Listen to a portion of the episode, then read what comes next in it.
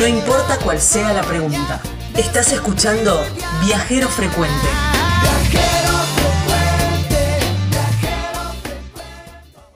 Gaby, ¿dónde vamos ahora?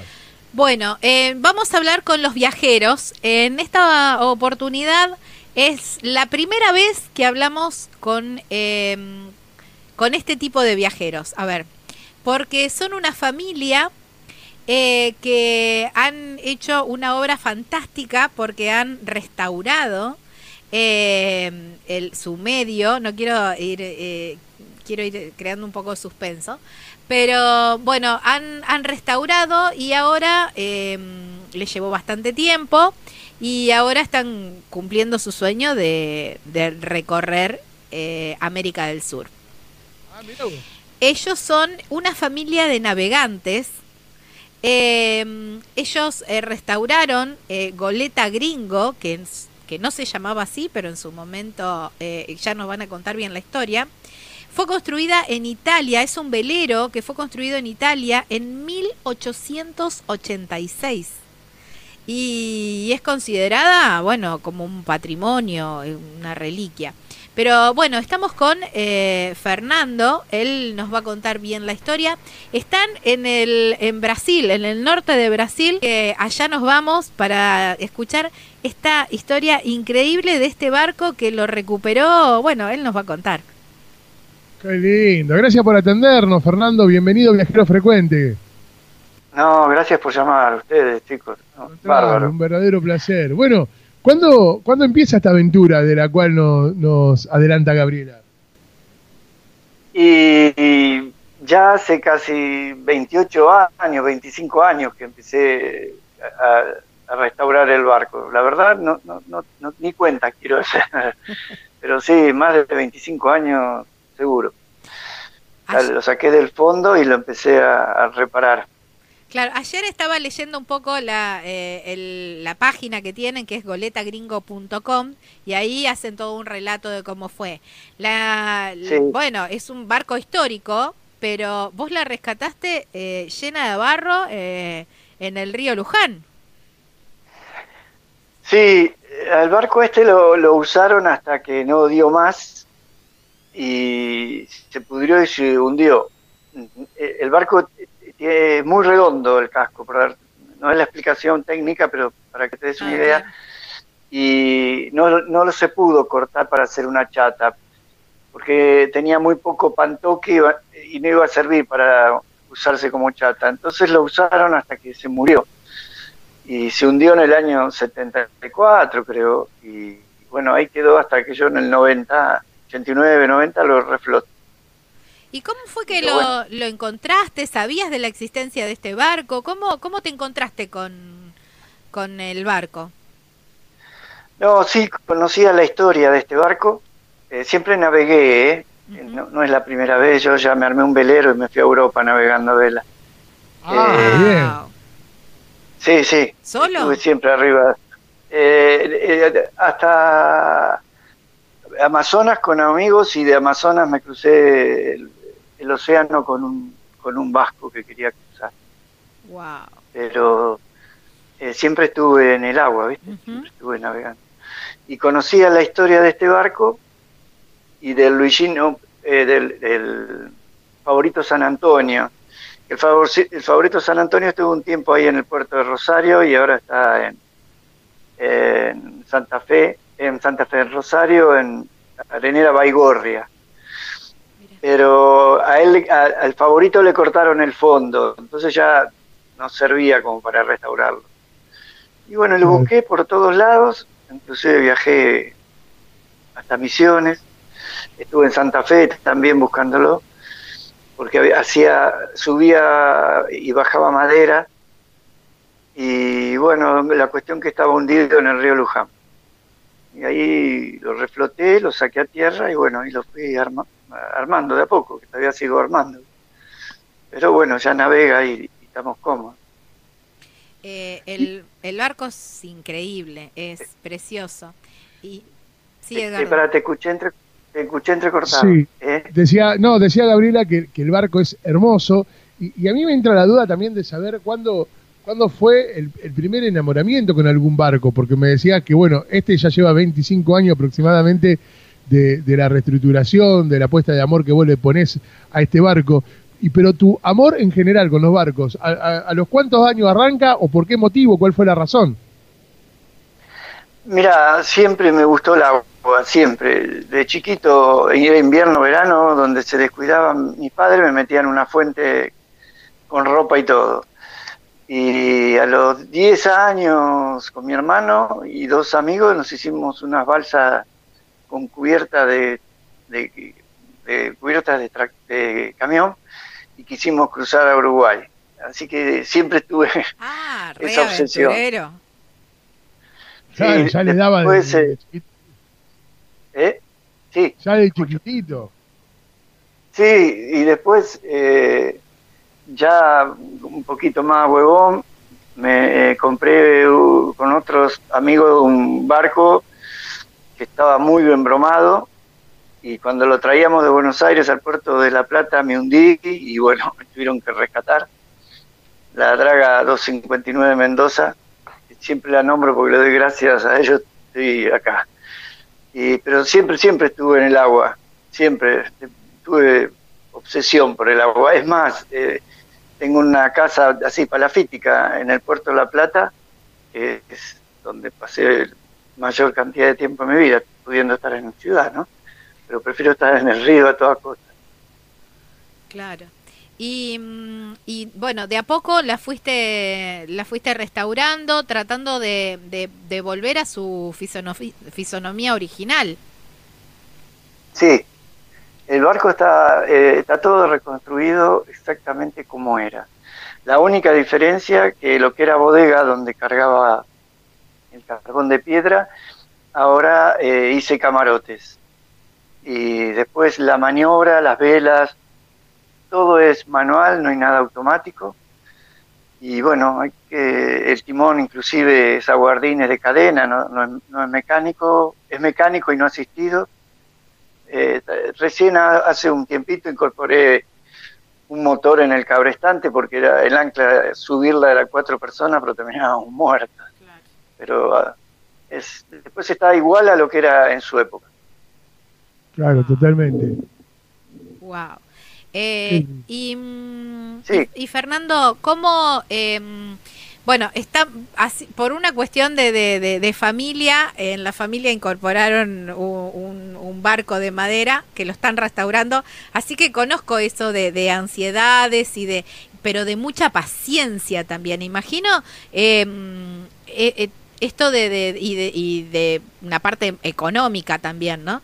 Eh, esto de, ir armándolo, ¿lo hiciste vos? ¿Tenías que, vos, bueno, sabés más o menos, pero tuviste que ir contratando? ¿Cómo fue el, el encontrar los planos originales? Bueno, el barco estaba, eh, respeté todo tal cual era, no, no, no necesité planos en sí, sí el plano bélico, que un viejo marinero me dio las premisas y después, bueno, con- se hicieron los cálculos de aparejo, pero hasta los muebles y todo lo que está acá adentro lo hice yo. Wow. Iba, compraba madera de misiones en bruto y bueno, hacía las puertas, iba haciendo los pisos, iba haciendo... Y después tuve la ayuda eh, de la gente de Astilleros Río Santiago. Eh, la Armada Argentina me dio muchos materiales de rezago, muchos, inclusive los guardamancebos que tiene el barco, son del portaaviones 25 de mayo, que lo dejo azar y después prefectura, la parte en Tigre, eh, la parte técnica naval en Tigre, me, como veían que era un loquito que me asesoraban en todo lo que era técnicamente para después, cuando tuve que matricularlos, que esté todo en regla, ¿no? Me- claro. Me, me ayudaron mucho. Y después lo fui haciendo, de, voy haciendo de, de a puchito, como puedo, por ahí algunas publicidades, algunas películas, bueno, y eso comúnmente lo, lo ponemos en el barco Ah, cuando bien. conseguimos algún tipo de... Tuve el sponsor de una cervecera que me ayudó mucho también, claro. pero bueno, lo Y- vamos armando como podemos. ¿Y, mm, ¿y con, cuándo fue eh, el momento de decir, bueno, ¿sabes qué? Ahora larguemos todo, familia, y nos vamos? Mirá, eh, yo en los últimos tiempos trabajaba en la, en la parte de construcción y no había trabajo. Y no había trabajo. Yo ya pasé en, en, el 98, 99, 2000, que también me empecé a quedar sin trabajo. Tenía gente trabajando, al final me quedé como vine al mundo, ¿no? Y cuando vi que acá veía la misma película que ya había visto, y los mismos personajes, así que le dije a la gorda, bueno, gorda, vamos a pescar y a comer por ahí. Y salimos, eh, sacamos en Belén de Escobar el barco, lo pintamos, el fondo, que es lo más importante, y nos vinimos, nos vinimos para Brasil, y vamos subiendo a medida que armamos grupos, o sea, eh, compartimos gastos, no, no tenemos una actividad comercial, pero vamos subiendo hacia el norte. Y acá en Brasil eh, está, hay mucho yoga practicante, iba a decir está de moda, qué sé yo, porque no sé si está de moda o siempre hicieron. Y como el barco es muy grande, eh, nos lo alquilan y van a hacer retiros de yoga a islas que no hay nadie, entonces ah, bucean. interesante. Sí, y bueno, y con eso llenamos la olla, vamos, quizás no nos dé para el mantenimiento, porque pintura y todo eso, pero lo vamos, vamos avanzando, ¿viste? Claro. De a poquito. Sí, sí, sí, sí. ¿Cómo? Eh, a mí me quedó algo también que, tiraste y casi que lo dejamos al azar, que contaste, eh, te hundiste con un barco. ¿Un barco se te hundió? Sí, sí, me hundí eh, con, el Jano 2. y lo que pasa que era, era un crucero, del, era una muy lindo, era la época de, de los años 40, y, había quedado trabado en una sucesión y nadie lo quería, y había estado como 15 años en el agua sin que nadie lo le haga nada de mantenimiento. Y lo vendieron por un precio que también era absurdo, y bueno, lo arranqué y como me vine, me vine diciéndote me vine para La Plata, y me agarró una subetada que me mandó... ¿Eh? Conozco una historia parecida de esas. Eh, eh no ¿Cuándo fue esa historia? y yo tendría 21 años, 22 años, y, así que sería en, el 82, una cosa así. Claro. Y, y salí en el diario y todo. Fue el día, te digo más, que Locati tiró a la mujer por el balcón, porque abajo del artículo de que Locati había tirado a la mujer en el, el balcón, salí yo que decía rescate con vida cinco tripulantes que luego de naufragar eh, así que esa época fue. Y que estaba herido, en mi, estaba herido en mi amor propio, ¿no? Imagínate, yo jugaba al rugby y cuando iba a entrenamiento me silbaban la canción de Popeye, me, me hacían de todo mis amigos. Pero bueno, sí, toda la vida estuve. También me estaba entrenando para cruzar en canoa con Norberto, un amigo del Río de la Plata, y nos hundimos, también me tuvieron que rescatar otra vez por suerte pasaba una lancha de, que iba a pescar pejerrey, porque si no te estoy nadando. Siempre Qué perseverante, eh, Fernando. ¿Eh? Sí, sí, demasiado. Y puede ser las raíces vascas que tengo, que me hacen ser tan cabeza dura. y bueno, pero si no, no estarías donde estás.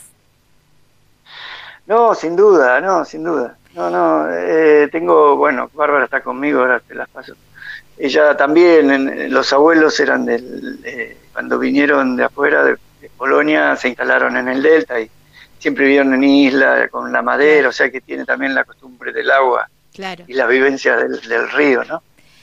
Eh, tengo un montón de preguntas para hacerte, eh, pero voy por el lado ahora que trajiste a la familia. ¿Cómo fue esa, mm, esa decisión de decir, bueno, porque eh, va un niño pequeño en el, en el barco? Em, si bien sabemos que hay un montón de familias viajeras, pero bueno, es toda una decisión también eh, el, emprender el viaje. Eh, siempre hubo... No, sí, ah, sí, yo pensé, sí, mira, eh, a los 15 días que nació el nene ya lo teníamos en el barco. Y después él, nosotros nos movemos subiendo cuando se corta el periodo escolar, en las vacaciones. Entonces él cursa eh, Brasil, y a su vez en Argentina cursa en, eh, ¿cómo es? Sí, a distancia. En la, sí, del ejército. Ajá. Y, y bueno, y, y la madre le da inglés. Pero no, es que no, yo no yo no le veía, tengo 60 años, ¿viste? yo no le veía mucho la pata a la sota. No quiero ser pesimista porque es todo lo contrario, pero eh, la misma cantinela que separaban las obras, ¿viste? y todo eso. eh, Yo ya tuve un espasmo coronario, era una oportunidad, así que no quería más lío. Prefiero comer pescado y ver qué pasa. Claro. Qué Eh, maestra. Está bien. Sí, sí, Está bien. sí, digo la verdad, porque es medio, viste, no, es como que te están dando el mismo remedio para la misma hinchazón, pero le cambian el orden de lo, de- del, del componente. Y ya estoy viejo, viste, porque 60 años no es moco de pavo. Viejo soy viento y sigue soplando. Sí, no, pero te quiero decir, va- bueno, aprovecho mi familia y bueno, viajamos un poco y, y- y vemos otras cosas, no sé. Claro, ni hablar. ni Eh, hablar. sac- sacrificamos algunas y, y ganamos en otras, Obvio. pero bueno. eh, Claro que sí. como claro todo en la vida. Me encantó esto que mm, eh, le, mm, le que comparten el viaje, que el depósito hiciste camarotes y qué capacidad tiene, cómo uno te puede contratar, cómo, cómo es tu, tu modalidad para, para esto de compartir gastos que vos decís. Mira, te comento, el barco tiene eh, 20 plazas, 8 camarotes en suite y bueno, tenés ducha, comedor, todo lo que es Ujú. cámara frigorífica. El barco está preparado para navegar más de 60 días, eh, 30 personas sin tocar puerto. Eh, eh, Wow. eh, hacemos, navega hacemos navegaciones oceánicas nosotros, no es que vamos por la costa solamente. Claro. Y te comento, por ejemplo, eh, ahora nos vamos para una regata que es a, a va, nos vamos, no, es una expresión de deseo, ¿no? Porque intentamos la vez pasada y pusimos biodiesel y se nos jorobó el motor principal y los dos generadores. Oh, Y entonces Bárbara pone en Instagram eh, travesía de ponerle de que sería de Carabela Salvador y la gente si se anota un cupo de 10, 12 ya nos da para cubrir gasto y vamos, si no no, no salimos, no es Claro. que vendemos pasajes, nada de eso. Eh, nuestro peor enemigo acá es el gasoil, viste que vale casi uno- 1,2 dólares el litro y los generadores y el motor consumen, pero después la comida y todo eso no es un problema. claro. Y bueno, íbamos armando grupo y vamos eh, navegando. Y cuando aparece una escuela de, yoga, para nosotros es bárbaro porque solo alquilan como para dormir, no navegar.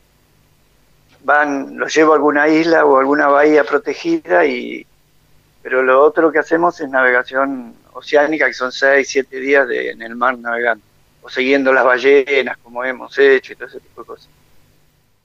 Eh, navegando, ¿no? Con esta eh, goleta mm, gringo que, mm, que, eh, mm, Fernando restauró, ¿no? Y con, con tanto sacrificio, imagino. Eh, y ahora que están en Brasil eh, recorriendo, decían, bueno, estos, estos viajes como comunitarios, pero que también eh, aprovechan para... mm, para llevar gente que hace yoga me imagino hacer yoga en esa cubierta de ese barco, eh. No, ¿sabés lo que debe ser? No, una una, paz, una locura. tranquilidad. No, me muero. Sí, eh, nosotros, yo no tengo ni idea de yoga, la verdad, ni idea.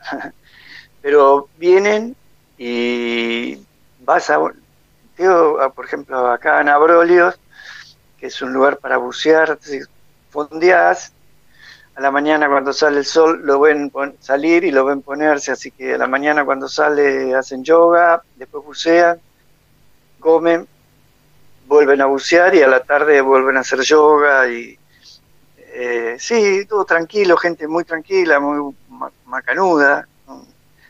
Eh, la mayoría son vegetarianos, así que bueno, yo soy carnívoro, pero Sí, sí, sí. Se, le hace, se le hace toda la comida vegetariana.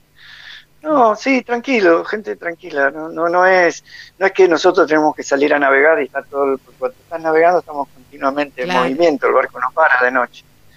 En cambio ahí ya fondeás, si bien nos quedamos eh, cuidando el que no agarre, pero sí, en eso tuvimos suerte, porque acá en Brasil no son de navegar, no les gusta mucho navegar.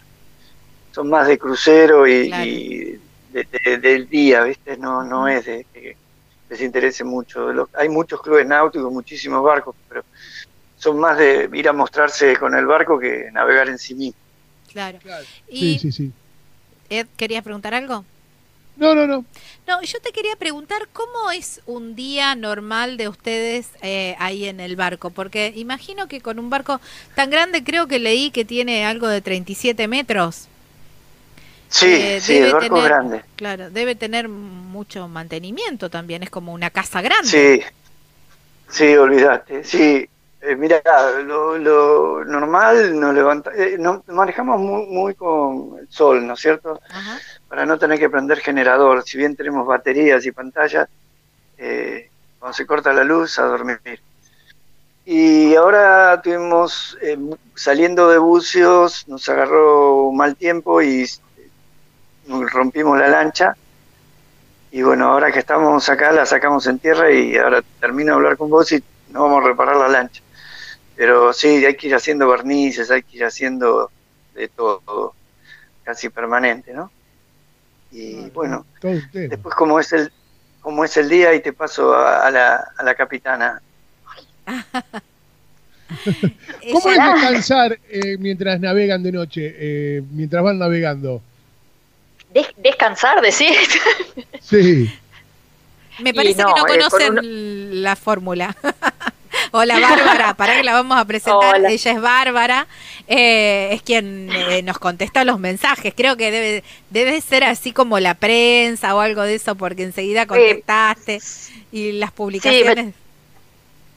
Exacto, exacto. Sí, Fer maneja mucho todo eso. Él, él es más, este, está en la parte más técnica del barco y a mí me, toca la parte de, de, las relaciones públicas, digamos. Este, pero bueno, preguntaban descansar de noche cuando se navega ahí, no, es con un solo ojo, porque este, siempre hay alguien que está, bueno, los, chicos están en la timonera y los que no estamos eh, timoneando estamos también pendientes de, todo, eh, y un poco de hacer compañía también a los que están trabajando de noche, así que eh, se descansa cuando se llega a puerto, es así. Claro. Y, mm, y han hecho, eh, bueno, yo le preguntaba a Fernando recién cómo es un día típico de ustedes arrancan a la mañana, él me decía que un poco arrancan con el, con el sol. Claro, sí, aprovechamos más eso, por lo que te decía él, que estaba escuchando yo, que eh, para no tener que manejarnos tanto con, este, prender generadores, para generar luz y eso. Entonces, eh, arrancamos bien temprano, acá donde estamos nosotros, el sol este, está tipo cinco y media de la mañana, seis, ya es de día. Así que, sí, Así que nos manejamos con eso y, a la noche somos más de, bueno, si ponele tipo 6 de la tarde ya es de noche, entonces a esa hora ya empezamos a preparar la cena y, ya bajamos el ritmo, ¿no? Claro. Pero es, el día es como por ahí en, una casa normal, qué sé yo, ¿no? Eh, siempre hay cosas para hacer en el barco cuando no está navegando, así que, o, mantenimiento, eh, pintura, lijar, qué sé yo, siempre hay algo para reparar, alguna bomba que revisar, eh, también generadores, motor, siempre ver que todo esté funcionando bien. Y a mí me toca más la parte de ahora del tema del colegio de, Juan. Claro. Eh, ahora acá en Brasil hasta, hasta hoy, eh, bueno, habían suspendido las clases y a partir de hoy comenzaron con un sistema a distancia también. Así que lo tengo con el colegio argentino a distancia y ahora con el de Brasil, que es más complicado porque es en portugués, eh, también a distancia, así que eh, estoy entretenida con el chiquito. Mira, recién ahora empezó Brasil eh, la educación. Sí. Wow, qué tal. por lo menos acá, acá en este, en este municipio, sí es como que se habían relajado y yo creo que pensaba que iba a ser una cosa más cortita, entonces no, no le dieron tarea a los chicos. Claro. Y ahora sí ya acá, yo sé que en otros lugares, este, en otras ciudades y en otros estados ya lo están haciendo. Por ahí Carabelas, donde estamos nosotros, es muy chiquito y, se manejaban de otra manera, no sé. Claro. Este, son más relajados. Vos me contabas eh, fuera de aire que mm, no tienen problemas de coronavirus ahí en esa zona. No, nada, nada. Acá en este, en este es una ciudad de unos 15.000 habitantes más o menos. Y los la cerraron antes que, otros municipios del mismo estado de Bahía. Y no hay no hay ningún caso, por suerte, nada, ningún contaminado ni nada. Así que eh, se redujeron las actividades, ¿no? Y se hacen con las restricciones de, distancia y todo eso, pero la vida es prácticamente normal. O sea, se puede salir a la calle y todo, los negocios están abiertos, así que este, es un privilegio. Claro. ¿Y pueden, ¿Y pueden salir a navegar también? Eh, ahora creo que están dejando, están abriendo los puertos, pero no, no, no, no, no, no lo tengo muy, muy en claro. Recién ahora sé que alguien está saliendo. O sea, vos puedes salir a dar una vuelta, pero no, no podías ir hasta otro puerto, digamos. No te dan entrada en otro claro, puerto. Claro, sí, sí, sí, sí. Así que... Entonces no se descansa de noche. Ni de noche ni de día, parece. Ni de noche. No, no se descansa. hace poco entrevistamos a otro eh, que viaja también así por, por el mundo y le preguntamos, ¿cómo hace para dormir? Y qué sé yo, dormí, me decía. Sí, y me llamaba mucho la atención. Él, podía descansar, él dormía. Él ponía el piloto, eh, bueno, pero era otro barco. Él ponía como un piloto automático y, lo dejaba marchar. Y él se iba a dormir. nosotros nos volvíamos locos. Decíamos, ¿cómo te va a ir a dormir el barco marcha solo? No, sí, cuando es con piloto automático, sí, este, se relajan un poquito más. Acá como, como no, no tenemos eso, entonces este, siempre hay alguien que está, sobre todo de noche, está este, Fernando o está Aquiles en el timón, que son los que los que saben, y por ahí hay alguien más que vaya a hacer compañía, le, dejan el timón, pero ellos siempre están atentos.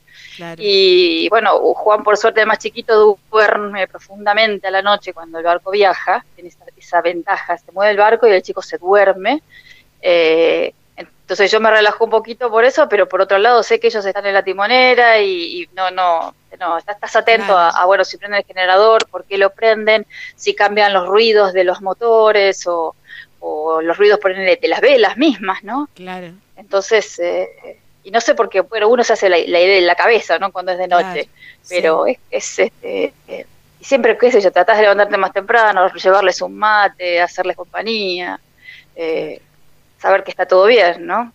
Yo te imaginaba, oh, tipo diva ahí, en la, ¿cómo se llama? La proa, ¿no es cierto? En la parte de, sí. onda, qué sé yo. Adelante. claro, sí, perdón, mi desconocimiento es total.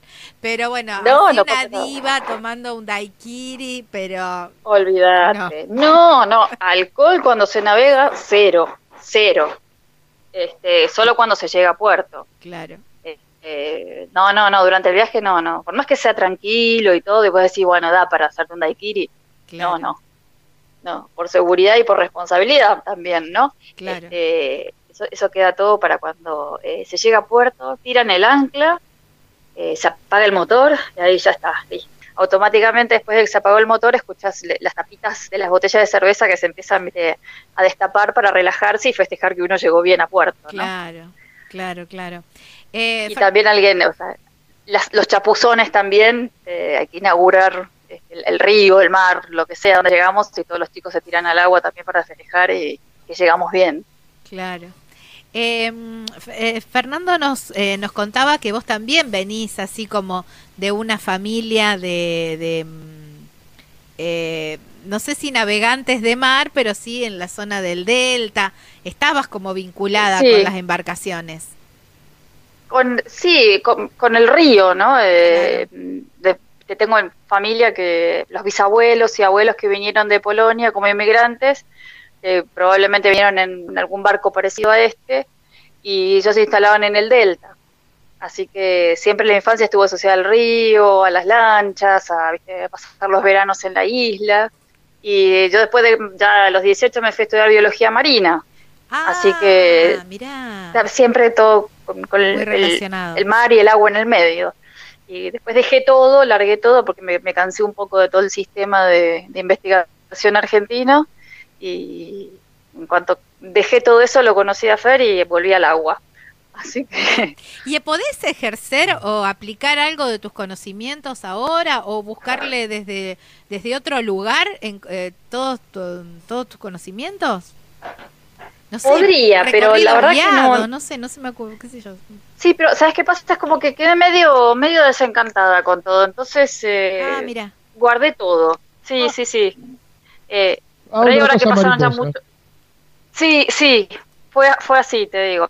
Ahora lo veo de otra manera, ¿no? Y cuando nos vamos viajando y eso, le transmito cosas a Juan, ponele. Eh, eh, pero no, no, si vos me decís así, querer ejercer de vuelta, la verdad que no, quedó, quedó en el pasado eso. No, no, no ejercer, sino eh, buscarle, buscarle la, la, vuelta a tus conocimientos a, a, lo que están haciendo ahora y quizás, no sé, qué sé yo. Sí, no, eso sí, eso sí recorrido relacionado con, eh, con la fauna marina. Sí, sí, eso sí, se hace siempre, sí. Claro. Sí, sí, sí. Mirá, mirá vos. ¿Y eh, la comida cómo se arreglan? ¿Por qué por, van cuando van llegando a nuevos puertos, conociendo la gastronomía local y, y, van probando nuevos sabores? Exacto, sí, sí. Vamos incorporando cosas, sí. Eh, intentando aprender y después la reproducimos. me encantó este condimento, vamos a cargarlo al barco porque después voy a experimentar cocinando esto. Exacto, tal cual, tal cual, porque este, uno, uno viene con, con, las costumbres de Argentina, pero por el camino te vas dando cuenta que no, no conseguís los mismos ingredientes, empezando por la carne, ¿no? Eh, eh, nada que ver, como entonces, o la forma de cocinarla, tenés que adaptarla a la forma en que la cocinan ellos y, de a poquito uno se va animando a ponerle los condimentos más propios o qué sé yo, acá en Bahía o en, Espíritu Santo, el estado que está es, vecino a este, eh, acá empezamos a incorporar, este, eh, no sé, lo que le llaman ellos la moqueca, que es el, el pescado del camarón hecho como un, como un cocido, en esas ollas de barro negras que tienen, que desde el principio parecía como, wow, ¿cómo se hará eso? Y ahora te digo que es casi un plato semanal que hacemos acá. Claro, la, eh, la ventaja de, vivir en el barco es como que tenés el supermercado ahí al lado, digamos, es eh, tirar la, tirar la caña o agarrar la red y, y, ah, sacar. mira, podría ser así, pero pero mm, no tienen suerte acá para pescar los chicos. Yo yo yo no pesco, soy cero, pero los demás de acá del barco son son medio malos. No, no sabe, no sabe. No, sabe, no, no sabe. Sí, yo creo que sí, es que ese es el tema. No, no saben o no tienen paciencia, qué sé la yo. para mí no saben, decir las cosas como son. No puede ser que. O sea, nos morimos de hambre. Pero escúchame. ¿Cómo no van a pescar? Están para, para, tal cual. Pero, a ver, no me puedo imaginar esto: que vos te bajás del barco, te vas al supermercado y compras pescado. ¿Es así? ¿Sabés qué? Mira, porque ahora tenemos la suerte de estar en un puerto pesquero y ah, eh, ah. traen camarón fresco, fresco y pescado fresco. Mm. En, barcos bien chiquititos, ¿eh? Claro. Entonces se lo compras al vecino. Se lo compras al vecino. Exacto. Claro. Acá en el muelle, estamos a, dos minutos del muelle y ahí me lo venden y, ya. Claro. Entonces es preferible comprarle a la gente que es también la gente de la localidad, ¿no? De la comunidad, que salen a laburar y, a un precio súper accesible. Te lo venden, entonces este, Ni vale es más fácil. Sí, sí, sí. Es lo, que te dice Fernando. Mira, por lo que vale comprarlo ahí, no me joda, que tengo que andar poniendo la carnada. Dale, compralo ahí, dale, anda. Te debe decir eh, así. comprarle a los muchachos que estuvieron toda la noche en el mar. Exacto. Claro, ahí, ya está. No jodas, dale, dale, dale. y te da plata. Hay que hacer una, una devolución acá a la gente de, del pueblo, sí, sí, sí, tal cual. Y Bárbara, eh, Edgardo te preguntaba esto de que si ustedes importaban sabores. Eh, ¿Y exportan también nuestros sabores? Por ahí decir, mm, nosotros en Argentina lo preparamos de esta manera, o por ahí cuando, cuando hacen estos, em, estos recorridos que tienen eh, huéspedes en el, en el barco. Eh, algún plato argentino o, algo, alguna cocción argentina? Pero siempre, siempre, sí. Sí, sí, por ahí el, el, fuerte que a ellos les llama la atención, que no es argentino, ¿no? Pero bueno, es, eh, herencia italiana, el tema de las pastas caseras. Eh, acá no tienen ni idea de lo que es un, tallarín hecho en casa. Ah, eh, claro. Sí, y la forma en que nosotros cocinamos, o, las pastas rellenas, que ellos los sorrentinos, los ravioles, o el escabeche, ponele. Hacer este pollo en escabeche o pescado en escabeche. Sí, yo, yo pensé que era, era normal, pero en uno de los últimos viajes lo hice y no tenía ni idea de lo que era. Así que, así, la tortilla, que me, dice Fer, la tortilla de papas, ponele, que para nosotros es re normal, ¿no? Española. Y acá no la conocen. Claro, claro, por ellos tienen. Bueno, Así sí, que vamos intercambiando. Son ibéricos. Eh, mira vos. ¿Y el mate? ¿Cómo, cómo hacen con la yerba? Mira, estamos desde marzo sin yerba. No. No. No, Exactamente. No, La, estamos pasando mal. No, no este, puedo creer. Sí, sí. Eh, hay lugares de Brasil donde se consigue. Siempre es cara la yerba, argentina. Eh, sí, es muy cara, pero acá donde estamos nosotros no hay argentinos, entonces no, no hay forma de conseguir. Eh, y compramos, este, o sea, conseguimos hace un tiempo la, la yerba que toman ellos para el, cimarrón, el cimarrón que toman en el sur, y es muy distinta de la nuestra. Es muy distinta, no, no, no sabemos prepararla y queda distinto el mate. No, Sí. Esta acá me dice que parece pasto recién cortado. Claro. ¡Ay, qué feo! Sí, el pasto recién cortado es rico el olor, pero sentir el olor, no de tomarlo. Exactamente, tal cual, así pensamos, pero bueno, es lo, lo único que tenemos, no, no hay otra, otra forma. Así que estamos esperando que cuando se levante toda la cuarentena nos venga a visitar alguien y nos traiga una, una valija por lo menos de hierba. Claro. Ah, no, igual eh, yo le busco la beta económica todo. estoy, estoy viendo eso. Podrían en el próximo, si hacen otro próximo viaje de venir y después volver a subir, cargar una bodega con yerba y hacer un, sí. una bueno, que de hecho cuando por ahí. el, el, primer viaje de salida de, de, La Plata, que fue hasta Florianópolis, eh, yo creo que no sé cuántos kilos, cuántos paquetes, viste, de los bolsones grandes de yerba compré, que nos, nos duró como un año. Así que, oh, o más. Sí, sí, pero bueno, ya, ya está, no conseguí más. Después por ahí, cuando viene alguien siempre pedimos y bueno, eh, no tuvimos suerte en los últimos viajes. No, no, tampoco podemos viste pedir así abiertamente, como que bueno, la gente también se da cuenta que vivís afuera siempre te traen un, paquete, te comparten. Claro. Pero bueno, venimos, venimos, veníamos escasos de yerba y nos quedamos sin un tema. Muy, contento que nos hayan podido atender, no hemos quedado sin tiempo y, un placer escuchar. No, muchísimas eh, gracias a, ustedes. Ahí te lo, te lo, te lo paso a Fer ahora. Bueno, un beso enorme. Un abrazo gigante. A ustedes, muchísimas gracias. ¿eh? No, por favor. Beso grande. Bueno. Hola. Fer, muchas gracias por el tiempo. No, por favor, chicos, gracias. Al contrario, nos encanta poder. Extrañamos nosotros allá. Bueno, es una, linda forma de estar cerca. Escucharnos. Hola, ¿me escuchás? Sí. Sí, sí, perfecto, perfecto. Muchas ah, gracias ah. por tu tiempo. Un abrazo grande. Bueno, y gracias por llamarnos. Y, bueno, si quieren seguirnos, estamos en Goleta Gringo en Instagram. Ahí está. Eh, ahí está. Igual ahora nosotros vamos a subir todo a nuestras eh, redes sociales también. Nos pueden ver y cuando anden por acá, bueno, vengan, pasen a, visitarnos con gusto, los recibimos. Bien, bien. Muchas gracias. Un abrazo grande. Un abrazo. Beso enorme. Wow, qué lindo, qué linda historia, ¿no? Eh, con el amor y con la dedicación que restauró eh, la goleta gringo, ¿eh? Y de ahí eh, a poder realizar este sueño de hacer este viaje. Estás escuchando Viajero Frecuente.